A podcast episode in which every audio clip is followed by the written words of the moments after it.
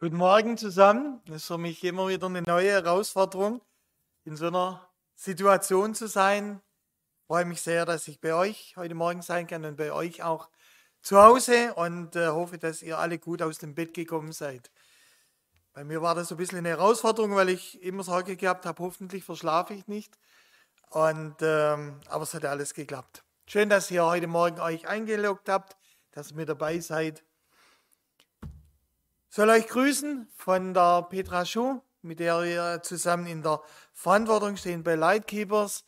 Wir haben äh, ziemlich viel Bewegung, bei uns ist ganz viel los und wir merken eigentlich von unserer Arbeit, abgesehen davon, dass wir gerade nicht so unterwegs sein können, wie wir wollten, merken wir aber gar nicht so viel vom Lockdown. Also wir haben viele spannende Dinge und wenn ich davon erzähle, dann ähm, reicht uns diese Zeit nicht. Aber wir haben tolle Sachen vor. Wir haben äh, tolle Sachen auch hinter uns. Wir haben ganz viele evangelistische Möglichkeiten und all das könnt ihr auch über unsere Website erfahren. Genau. Meine Familie, von der soll ich auch Grüße mitbringen. Meine Frau war ja auch, glaube ich, schon ein oder zweimal hier mit dabei. Und jetzt freue ich mich, dass ich mit euch zusammen auch ins Wort Gottes hineinschauen kann. Würde gerne noch beten vorher. Kann aber gerne sitzen bleiben. Herr Jesus Christus, ich danke dir von ganzem Herzen dafür, dass wir wieder einen Sonntag haben, einen Ruhetag, dass wir herrliches Wetter haben und dass wir wissen können, du bist jemand, mit dem wir auch durch diese Zeit gehen. Hilf du nun, dass ich rede stets, womit ich kann bestehen. Und lass kein falsches Wort aus meinem Munde gehen. Wenn in meinem Amte ich reden soll und darf und dann auch muss, dann schenk doch den Worten Kraft und Nachdruck her. Und tu das ohne den geringsten Verdruss. Tue bitte nun meine Lippen auf, dass mein Mund deinen Ruhm verkündigt. Amen. Genau, man merkt es schon, man merkt es schon an den Zahlen hier, auch an den Informationen, aber auch in unserem Alltag. Es gibt so ein paar Dinge, die uns einfach schon sehr beschäftigen. Und wir merken das auch als Familie. Seit mindestens anderthalb Wochen äh, reden wir über die Frage, ob wir zu meinen Eltern fahren können wer mitfahren kann. Und äh, die wohnen im Kreis Böblingen, also in Süddeutschland. Wir haben uns noch nicht entschieden. Seit meine Frau hat meine Eltern zwei Jahre schon nicht mehr gesehen. Ich war seit einem fast einem Jahr nicht mehr dort und wir merken, das fließt in unseren Alltag hinein. Wir wissen einfach nicht, was wir tun sollen. Und das sind so Dinge, die uns alle mehr oder weniger beschäftigen. Fakt ist, dass wir an den ganzen Dingen gerade im Augenblick erleben, wir Menschen kommen an Grenzen. Wir Menschen kommen an Grenzen und wir erleben und lernen derzeit, wie hilflos und wie ratlos wir sein können, wenn es darum geht, dass wir Lösungen finden. Und mich begeistert es immer wieder, dass wenn wir in der Bibel lesen, mit Menschen in Kontakt kommen, von Menschen erfahren, die sind an Grenzen gekommen. Psalm 18 ist dieser Psalm, den wir vorher gerade gehabt haben. Aber ich bringe euch heute noch mehr. Es geht nicht nur um Psalm 18, es geht nicht nur um das, was David dort erlebt hat, sondern es geht insgesamt darum, dass wir merken, wir leben in einer Welt, in der wir immer wieder merken, wir brauchen jemanden, der uns hilft. Zu dem Psalm 18 habe ich euch noch einen anderen Psalm mitgebracht.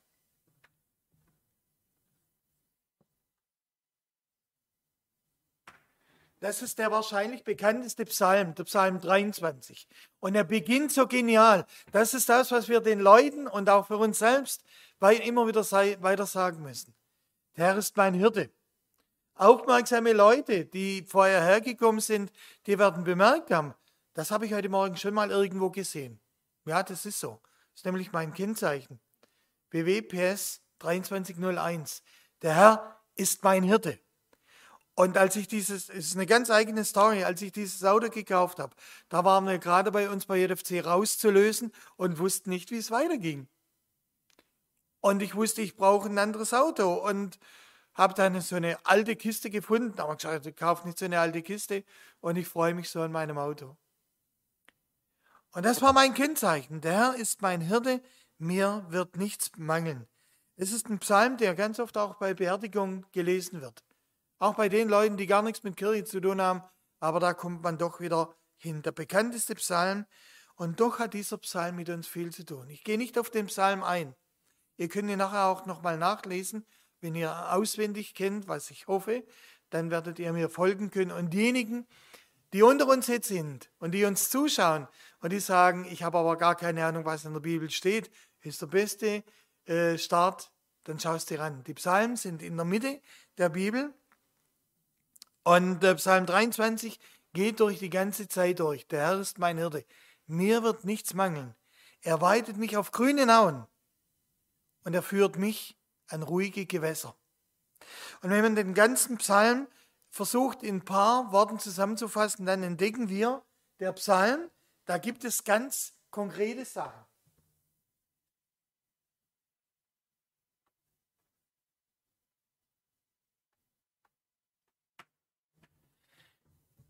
Da sagt David, du siehst mich, du siehst mich.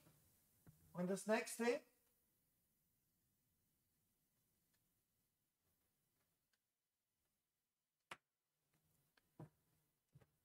du hörst mich. Wenn wir von diesem Gott zu tun haben, mit diesem Gott zu tun haben, der in der Bibel beschrieben wird, dann merken wir, dieser Gott weiß um unsere Umstände. Du siehst mich, du hörst mich. Und dann auch nochmal ein Gedanke.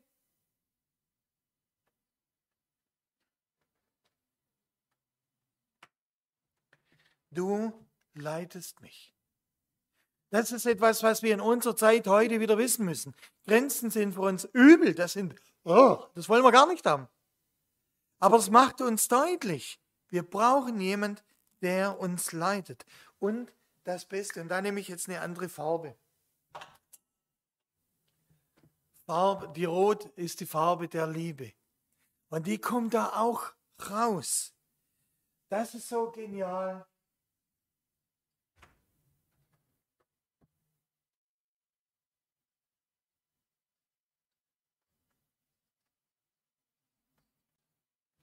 Du verstehst mich. Gott weiß, wie es uns geht. Und David drückt das Ganze dort aus. Und wenn es einen Psalm gibt, der das so beschreiben kann, dann finde ich in dem Psalm 23 genau diese Dinge. Und er hat noch eine herrliche Sache. Jeden Tag werden wir konfrontiert mit Sterbezahlen.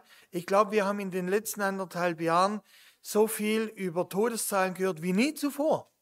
Die gab es vielleicht im Zweiten Weltkrieg. Aber seitdem gab es nicht mehr so viele Zahlen.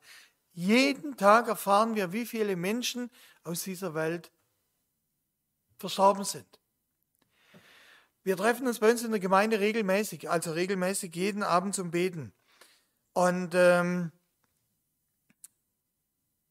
immer wieder wird mir bewusst, und das ist auch heute so, heute werden Menschen diese Welt verlassen. Und es ist ganz viel mein Gebet, und ich hoffe, ihr macht es auch so, dass Menschen nicht sterben, sondern heimgehen. Vor zwei Tagen erreichte mich die Nachricht von einer Frau, äh, die Mutter von einem Freund, die hatte Krebs gehabt und es war auch in einer gewisser Weise eine Gebetserhörung. Aber wir haben gebetet dafür, dass Gott es doch gut zu Ende führt. Und dann schrieb mir mein Freund, äh, bedankte sich, weil ich ihm eine Nachricht geschrieben habe und er sagte, sie ist in Frieden eingeschlafen. Und das ist das, was ich im Psalm 23 auch entdecke. Wisst ihr, wir reden ja nicht gern darüber, dass unser Leben endlich ist. Aber was bin ich froh? Irgendwann habe ich keine, keine Sorgen mehr. Und Psalm 23 endet damit.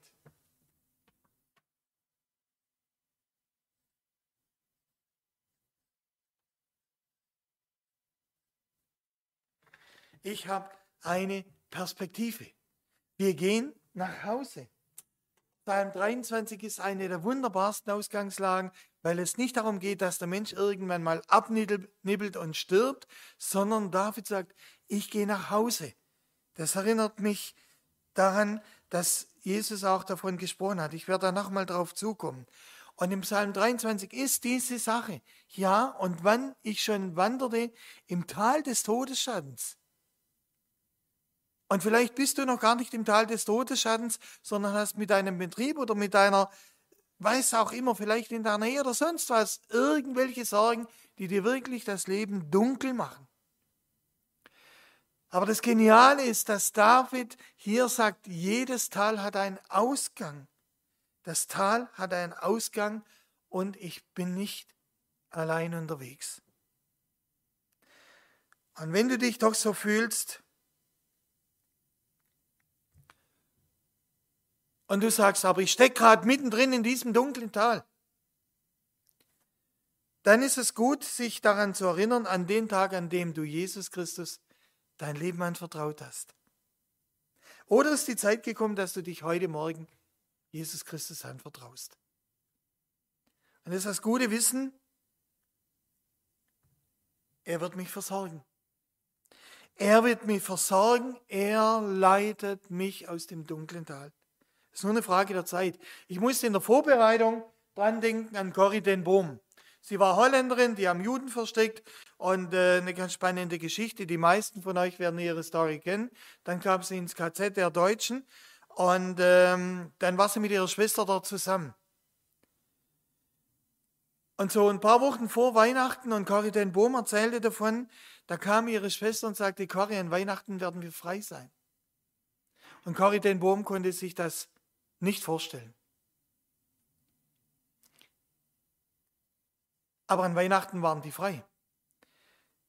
Corrie den Bohm konnte nach Hause gehen. Ihre Schwester ist ein paar Wochen vorher oder ein paar Tage vorher gestorben. Beide waren frei. Und da kommt diese Sache immer wieder mir in Erinnerung, wo Jesus Christus sagt, ich bereite euch eine Wohnung vor.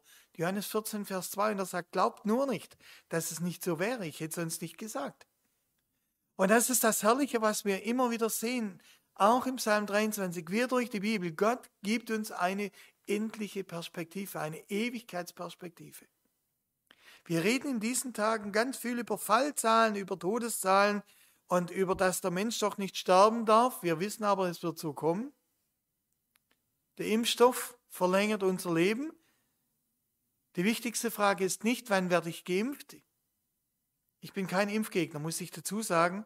Und allen, die glauben, jetzt wettert er damit. Nein, nein, nein. Ich bin sehr dankbar für alles, was wir da haben, auch für eine Regierung, die sich anscheinend, soweit ich es empfinde, Mühe macht, irgendwie da durchzukommen.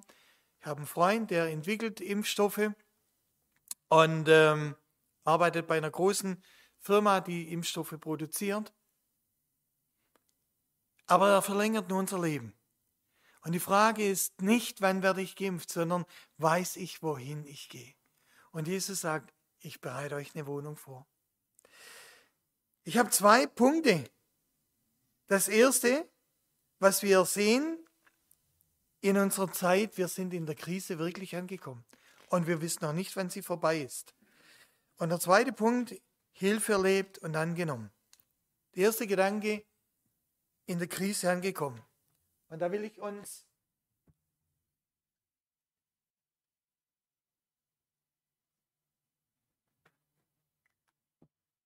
Mein Lieblingssymbol nehmen, die Bibel. Die Bibel ist kein Buch für Idealisten oder für Träumer. Finde ich immer wieder interessant. Die Bibel ist ein Buch für Realisten. Handfeste Alltagssorgen werden hautnah beschrieben. Und ich habe euch ein paar Bibelstellen dabei, auf die werde ich nicht eingehen. Ich werde, ich werde euch das erzählen. Ich kann es euch nicht vorlesen, aber ihr könnt das alles nachlesen. Wir haben die erste Stelle, 1. Mose 12, 1 bis 3, 13, Vers 4. Bibelkenner wissen, das war doch Abraham. Genau, das war der Mann, den Gott angesprochen hat und gesagt hat, Abraham, ich habe für dich eine Perspektive. Aber dafür musst du von Ur in Chaldea wegziehen. Und Gott sagt ihm, ich zeige dir ein Land, wo du hingehen wirst. Und das Spannende ist, Gott äh, beruft den Abraham und Abraham lässt sich darauf ein. Was für eine herrliche Sache. Abenteuer pur. Auswandern. Gott weiß wohin. Und er zieht wahrscheinlich fröhlich von dann. Aber dann holt ihn die Krise ein. Es ist ein Start mit einer Perspektive. Und dann kommt die Hungersnot. verantwortlich für seine Frau, für seine Angestellten, für alles. Und wisst ihr, was mich immer wieder dabei überrascht? In der Zeit der Not zeigt sich, wie wir uns darauf vorbereitet haben.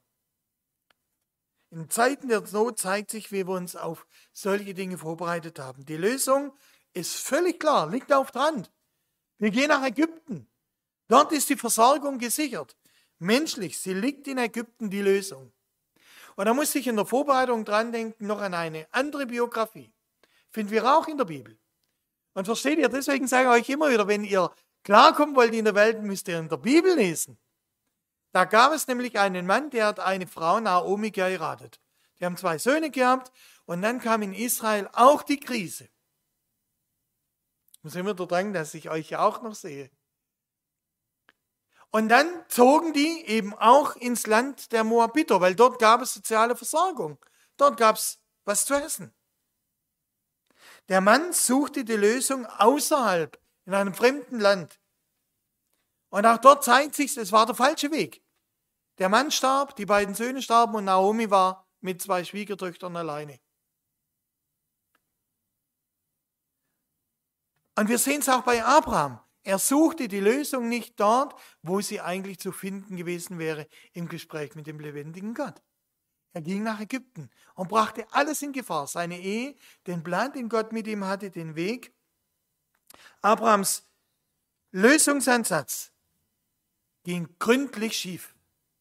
Und das zeigt uns immer wieder, dass wenn wir Lösungen finden, suchen, wenn wir Lösungen suchen, außerhalb der Bibel, außerhalb des Gesprächs mit Gott, dann wird das keine Lösung sein.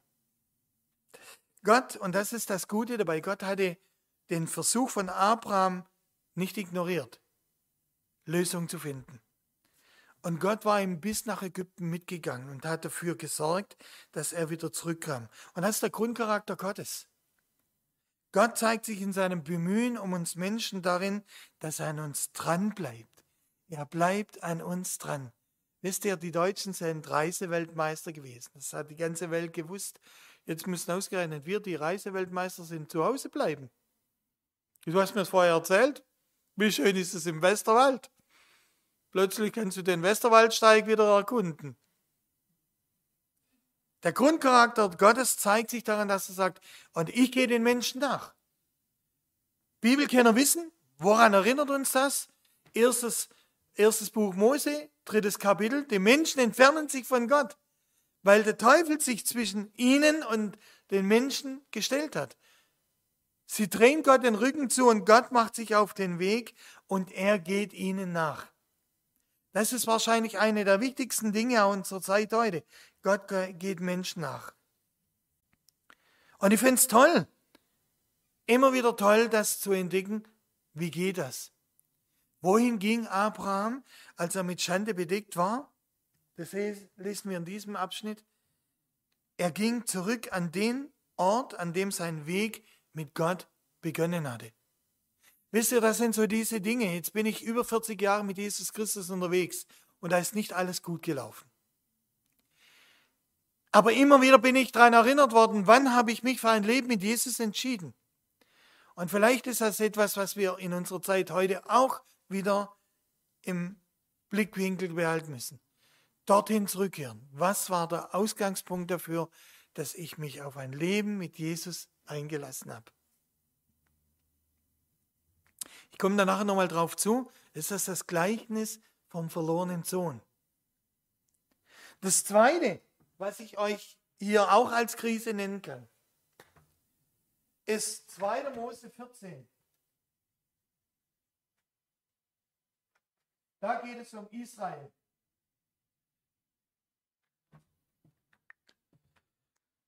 Wie cool war das doch? Da entstand ein Volk in einem fremden Land, dann werden sie unterdrückt und dann holt Gott sie aus diesem Bedrängnis heraus und führt sie in die Freiheit. Was für eine Sache. Endlich alles weg. Was muss das für eine Jubelfeier gewesen sein? Alle Probleme los. Alle Probleme los. Mein Sohn Tobias hatte jetzt die letzten paar Wochen ein bisschen Orientierungsschwierigkeiten, weil der hat äh, seine Bäckergeselle-Ausbildung gemacht, wurde Bäckergeselle. Jetzt hat er drei, und er ist äh, so wie ich, wir sind beides keine hellen Köpfe, wenn wir lernen müssen, das, das ist mühsam. Jetzt hat er drei Jahre, gut drei Jahre, immer seine Zeit gefüllt mit Arbeit und mit Lernen. Da blieb nicht mehr viel Zeit vor was anderes übrig. Jetzt hat er die Gesellenprüfung fertig, hat eine neue Stelle und die ersten Wochen wusste er gar nicht mit seiner Zeit nichts mehr anzufangen. Das heißt, es war ganz komisch, weil er nicht mehr lernen musste. Wie herrlich ist es doch. Und die Ägypter waren, Ägypten war hinter ihnen und sie waren auf dem Weg in die Freiheit. Und dann kommt die Krise, die erste wirkliche Krise. Denn vor ihnen lag das Rote Meer und hinter ihnen kamen die Ägypter und sagten, wir holen euch wieder zurück. Und das ist der Moment, wo wir sagen, wie cool wäre es doch, wenn wir keinerlei Sorgen mehr hätten. Keinerlei, keinerlei irgendwelche Probleme hätten. Das wäre doch, das wäre Bombe, oder? Alle Süchte, alle Sorgen, alle Krankheit endlich loswerden. Und ich merke auch in unserer Zeit, wir sind manchmal wie die Israeliten. Wir stehen vor den Grenzen und das Einzige, was uns noch bleibt, ist, dass wir uns lautstark beschweren. Heute Mittag trifft sich wieder in Darmstadt eine große Querdenker-Demo. Das können wir. Demonstrieren und laut klagen und unsere Unzufriedenheit raus. Und genau haben es die Israeliten zu Hause gemacht. Ganz genauso. Warum hast du uns aus Ägypten rausgeholt? Wären wir doch dort geblieben. So schlecht war es ja gar nicht. Und dann zählen die alles auf. Und dann kommt Vers 13, wo Mose zu dem Volk redet und er sagt, halt doch die Klappen. Seid einfach mal still. Er, wortwörtlich sagt er, steht und seht die Rettung des Herrn. Was für ein blöder Schwätzer. Das sind die Leute, die sagen, was soll das? Und dann greift Gott ein. Und er fragt den Mose, was, was brüllt das Volk so? Warum machen die so einen Lärm? Und dann sagt Gott dem Mose und dem Volk, ich habe längst den Weg vorbereitet. Und dann sahen die Menschen, dass Gott sich tatsächlich um eine Lösung gekümmert hatte. Und das erinnert mich wieder an den Psalm, den wir vorher gelesen haben. Wo David in ein, zwei Versen wirklich beschreibt, ich war wirklich in Todesnot. Ich habe keine Perspektive mehr gehabt. Ich wusste nicht mehr weiter. Nicht mehr. Es ging nichts mehr. David hat diesen Psalm geschrieben auf einer, aufgrund von einer lebensdrohenden Situation. Und es gab keinen Ausweg. Und so standen die Israeliten in ihrer Krise davor und sagten, hinter uns das Elend, vor uns das Wasser, also Vogel friss oder stirb. Und dann greift Gott ein und wir wissen aus der Bibel, wie das dann war. Gott gab einen Weg quer durch diese Wasser hindurch. Und da komme ich nochmal zurück zu dem Psalm 18. Vers 30 lesen wir das dort. Mit meinem Gott kann ich Mauern überspringen, kann ich Mauern überwinden. Es ist so. Der Zweite Weltkrieg, bis der voll entbrannt war, das hat ein paar Jahre gedauert. Coronavirus hat nicht mal Wochen gedauert, bis die ganze Welt lahmgelegt war. Ganz schnell ging es. Wir sind wirklich in so einer Situation drin und wir brauchen es gar nicht schönreden. Es ist so. Und wie kommen wir durch? Und David sagt, wende dich an Gott, sei mit ihm im Gespräch. Der Schlüssel dafür ist, dass wir mit Gott im Gespräch bleiben. Ich habe auch noch zwei Stellen aus dem Neuen Testament.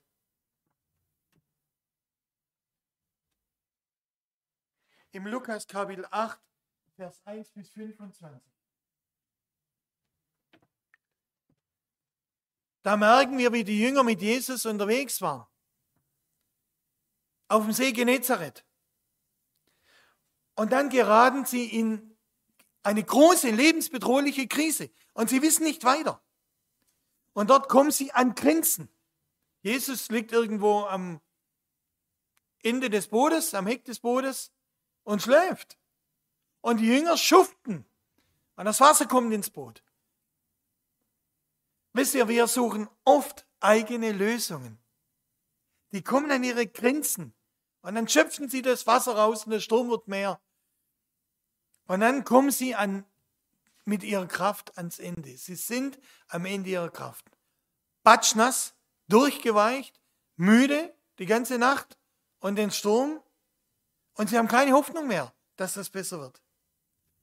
Und auch da sehen wir, was die Jünger tun. Sie versuchen die Krise aus eigener Kraft heraus zu überwinden.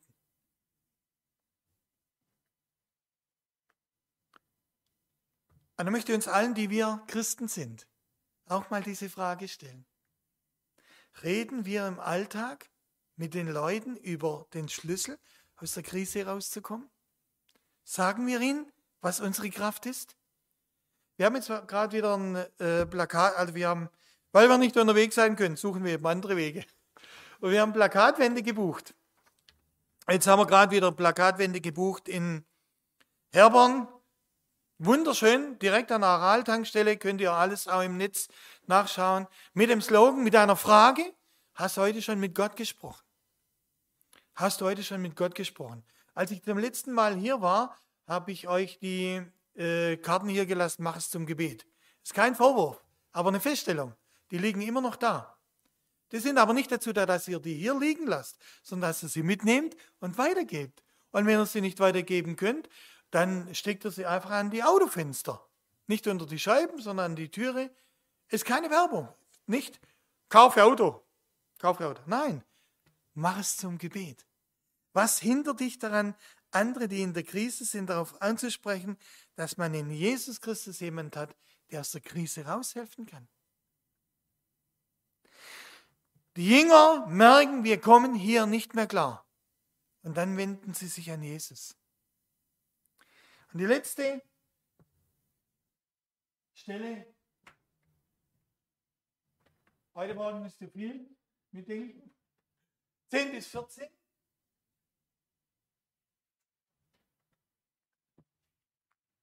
Das ist auch so ein Wunder. Das ist auch so ein Wunder, das wir in der Bibel beschreiben, beschrieben bekommen. Da ist Jesus einen ganzen Tag lang dabei, den Leuten von Gott und von der Welt zu erzählen und spricht mit den Menschen über ihre Alltagssituation. Und dann geht der Tag zu Ende und es wird langsam dunkel und die Jünger sagen, die Leute brauchen was zu futtern, schick sie weg. Und dann nimmt Jesus die Jünger, und das sind wir, die Christen, in die Verantwortung. Und er sagt, ihr müsst ihnen was zu essen geben. Und dann ist der Buchhalter sofort auf dem Plan. Muss das immer wieder denken. Also wir sind, glaube ich, schon, auch wenn es manchmal eine Herausforderung ist, Petra schon und ich, wir sind, glaube ich, schon ein gutes Team. Aber sie ist diejenige, die mit Zahlen umgeht. Ich weiß, wie man das Geld ausgibt. Das ist, da bin ich begabt drin. Sie ist diejenige, die dafür sorgt, dass bei uns alles buchhalterisch stimmt. Und in unserem Text ist der Buchhalter sofort auf dem Plan. Der weiß, das Kapital, was wir haben, ist viel zu wenig. Können wir nicht, geht nicht. Ein paar Fische, ein paar Brote, 5000 Leute sollen wir versorgen. Und hier habe ich auch gedacht, als ich mich darauf vorbereitet habe, betriebswirtschaftliches Denken ist nicht schlecht. Ist gut, wenn man das hat. Ist nicht falsch. Aber manchmal hindert es auch daran, dass man sich daran erinnert, dass betriebswirtschaftliches Denken immer nicht, nicht immer eins zu eins mit Gottes Plan übereinstimmt. Gottes Kalkulation ist eine andere. Und das haben wir in der Lightkeepers-Arbeit auch erlebt. Bis heute. Und Gott gebe, dass es so weitergeht, weil wir haben einen Auftrag. Und wir versuchen beides zusammenzubringen. Aber Gott denkt nicht immer betriebswirtschaftlich, so wie wir es gelernt haben. Was sagt denn Jesus zur Frage der Versorgung? Also er sagt, ihr müsst die versorgen, das ist euer Job. Und da muss ich dran denken an Matthäus Kapitel 6, das ist die Bergpredigt. Und da redet Jesus Christus auch darüber und versteht ihr, deswegen liebe ich meine Bibel, weil man nicht einzelne Passagen rausnimmt, dann kann man daraus eine Philosophie aufmachen. Ich gehöre zu den Leuten, die sagen, die Bibel legt sich durch die Bibel aus. Und da redet Jesus in Matthäus 6, Vers 24 bis 34 über Gottvertrauen. Und was sagt er dort unter anderem? Trachtet zuerst nach dem Reich Gottes, seiner Gerechtigkeit, alles andere wird euch zugefügt werden. Und wir, die wir in unserem Land heute leben, müssen solche Sachen wieder lernen. Trachtet zuerst nach dem Reich Gottes und seiner Gerechtigkeit. Und ich komme zurück zu diesem Text. Die Lösung ist darin zu finden, dass die Krise Jesus in die Hände gelegt wird. Und wozu führt das Ganze? Alle werden satt. Alle werden satt. Und das führt mich wieder zu dem Ausgangspunkt von Psalm 23. Und das ist das, was ich in unserer Zeit heute den Leuten draußen weitersagen will. Gott, du siehst mich. Du siehst mich. Du hörst mich. Mein Klagen kommt bei Gott an. Die Bibel hat mir nie verboten zu klagen. Es ist nicht eine Schande, es ist nicht Unglaube, wenn der Schmerz, den ich drin habe, raus muss. Der muss raus, sonst werde ich ja depressiv. Gehe ich kaputt, kriege ich Magengeschwüre. Der muss raus. Ich darf bei Gott klagen und ich weiß, aber er hört mich. Du leitest mich, du siehst mich, du unterstützt mich. Das ist das, was ich euch heute sagen kann. Du unterstützt mich, du führst mich, du begleitest mich. Die beste Entscheidung meines Lebens war, mich Jesus anzuvertrauen. Du versorgst mich. Du hältst mich. Genau. Und du gibst mir eine Perspektive. Das Ganze wird für uns dann zum Gewinn, wenn wir etwas tun, wozu wir in unserer Zeit immer wieder aufgefordert werden. Ich habe jetzt der letzten Tag irgendwann Hanuta gekauft. Hm? Kennt ihr äh, diese kleinen Hanuta-Kekse? Und normalerweise lese ich da gar nichts davon. Aber auf beiden Hanuta-Packungen waren Gewinnausschreiben dabei. Ich habe dann gedacht, ich gehe mal da drauf auf die Seite. Hat sich dann nicht gelohnt. Aber nichts verloren. Äh, aber aber nichts gewonnen. Aber ich musste dran denken, Gewinn ausschreiben, man kann nur dann etwas davon haben, wenn man daran teilnimmt. Und ich lade euch heute Morgen auch ein, auch zu Hause, wo du jetzt zuhörst, dein Leben mit Jesus Christus zu teilen. Das letzte Textbeispiel, das ich vorher schon angerissen habe, in Lukas Kapitel 15, Vers 1 bis 10. Auch da spricht Jesus Christus über Krisen, hausgemachte Krisen. Ein junger Bursche, der sein ganzes Erbe genommen hat und dann ist er in die Welt rausgezogen und hat gefeiert, hat Party gehabt, hat wirklich alles erlebt. Und dann kommt eine Rezession. Und er hat nichts mehr zu fressen. Gar nichts mehr. Nicht mal das, was noch die Schweine bekommen. Den falschen Weg in seinem Leben eingeschlagen. Und ich sage das ganz bewusst, wenn wir uns alle impfen lassen und wir haben nicht begriffen, dass Gott uns ansprechen will, dann nützt uns das alles nichts. Der verlorene Sohn hat den falschen Weg eingeschlagen. Und Jesus redet sehr klar darüber. Verlorener Sohn hat nie stattgefunden. Das ist ein reines Beispiel, ein Gleichnis. Und es findet jeden Tag statt. Er ist in jeder Hinsicht gescheitert. Und in der größten Krise seines Lebens tut er genau das Richtige. Er erinnert sich. Und jetzt möchte ich euch allen sagen, die ihr irgendwie in der Kinder- und Jugendarbeit drin seid, ich sage euch, Jugendarbeit zahlt sich aus. Was wir heute hineinlegen in die Kinder, werden wir morgen vielleicht noch nicht sehen, aber was wir hineinlegen, wird eines Tages zum Wendepunkt werden. Der verlorene Sohn erinnert sich, was hatte ich zu Hause? Und er überdenkt die Möglichkeiten und macht sich dann auf den Rückweg. Und da bin ich wieder hier bei Psalm 23. Du verstehst mich. Er begegnet einem Vater, der ihn mit offenen Armen entgegennimmt. Wisst ihr, das ist, das ist Liebe. Ich bin heute Morgen hergekommen und vielleicht geht es manchen, die Predigten haben, auch manchmal so, man ist innerlich völlig, weiß gar nicht so recht, was ist denn los. Und dann war ich oben, habe noch Zeit gehabt zum mich vorbereiten und zum Beten. Und er hat ja meinen Platz, der da hinten war, verschoben.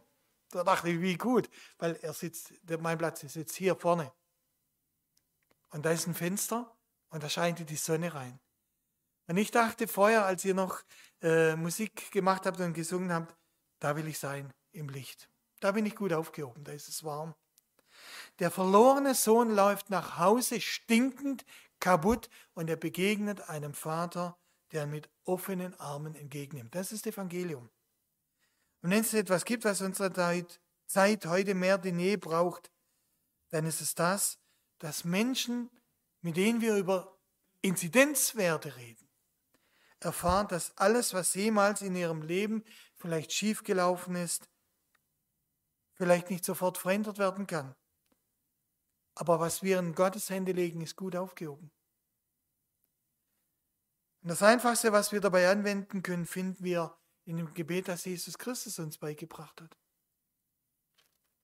Und dazu lade ich euch ein. Euch hier. Und wenn du es willst, auch zu Hause. Ich lade euch ein, dass wir das Gebet miteinander beten. Ich lade euch ein, wenn du es willst, wenn ihr es wollt, alles, was dich äh, bedrückt, in diesem Gebet vor Gott zusammenzubringen. Es ist eine Entscheidung. Es ist eine Entscheidung, die jeder für sich treffen muss. Aber ich liebe dieses Gebet, weil Jesus uns in diesem Gebet deutlich gemacht hat, alles zusammengefasst. Unser Leben, unsere Sorgen, unsere Nöte, unser Sterben, unsere Ewigkeit. Und deswegen fasse ich alles, was ich euch heute Morgen gesagt habe, nochmal zusammen. Die Inzidenzzahlen sind nicht das Problem. Die momentanen gesellschaftlichen Krisen, auch wirtschaftliche Krisen, sind nicht das Entscheidende. Das Entscheidende ist, dass wir verstehen, bei all den Beispielen, und es gibt noch viel mehr in der Bibel, sehen wir immer wieder, Menschen haben einen Ausweg gefunden, weil sie das getan haben, was wir in Psalm 23 auch lesen. Sie wandten sich an Gott. Und ich lade euch ein, jetzt das Gleiche zu tun. Ich möchte gerne beten. Und wenn ihr sagt, da kann ich mitgehen, das ist meine Entscheidung, wenn du das willst, dann steh auf und dann bete mit, auch zu Hause. Herr Jesus Christus, ich danke dir von ganzem Herzen dafür, dass wir uns dir anvertrauen können. Du bist ansprechbar und ich freue mich so, dass ich dich kennengelernt habe. Und dass wir wissen können, dass wir uns an dich wenden, dann sind wir gut aufgehoben. Vielen Dank für das Gebet, das du uns gelehrt hast, das unsere Grundlage für den Alltag sein kann. Und wenn du das jetzt mitbeten willst, dann steh auf und bete laut mit. Vater unser im Himmel, geheiligt werde dein Name, dein Reich komme, dein Wille geschehe, wie im Himmel, so auch auf Erden. Unser tägliches Brot gib uns heute. Vergib uns unsere Schuld, wie auch wir vergeben denen, die an uns schuldig geworden sind. Führ uns nicht in Versuchung, sondern erlöse uns von dem Bösen. Denn dein ist das Reich und die Kraft und die Herrlichkeit in Ewigkeit. Amen. Amen. Letzte Erinnerung gebe ich noch euch mit und ich mache euch Mut. Redet darüber. Da hatten wir in Sassnitz, da waren wir in zehn Jahren in Folge, haben jedes Jahr Projekttage dort durchgeführt.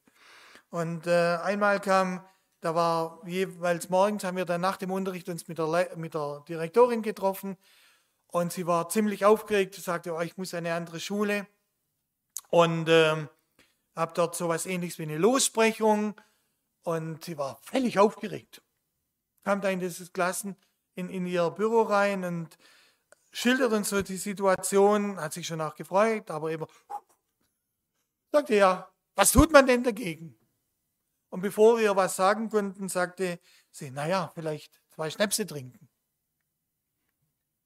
Und dann drehte sich rum, sie sich rum und fragte, was macht ihr? Was würdet ihr machen? Und ich saß in einem Stuhl und ich weiß noch, wie ich einen Augenblick gedacht habe, ja, was, was machen wir? Ich sagte, naja, wir beten. Und dann sagte sie, und das funktioniert? Und ich sagte ihr doch, das funktioniert wirklich.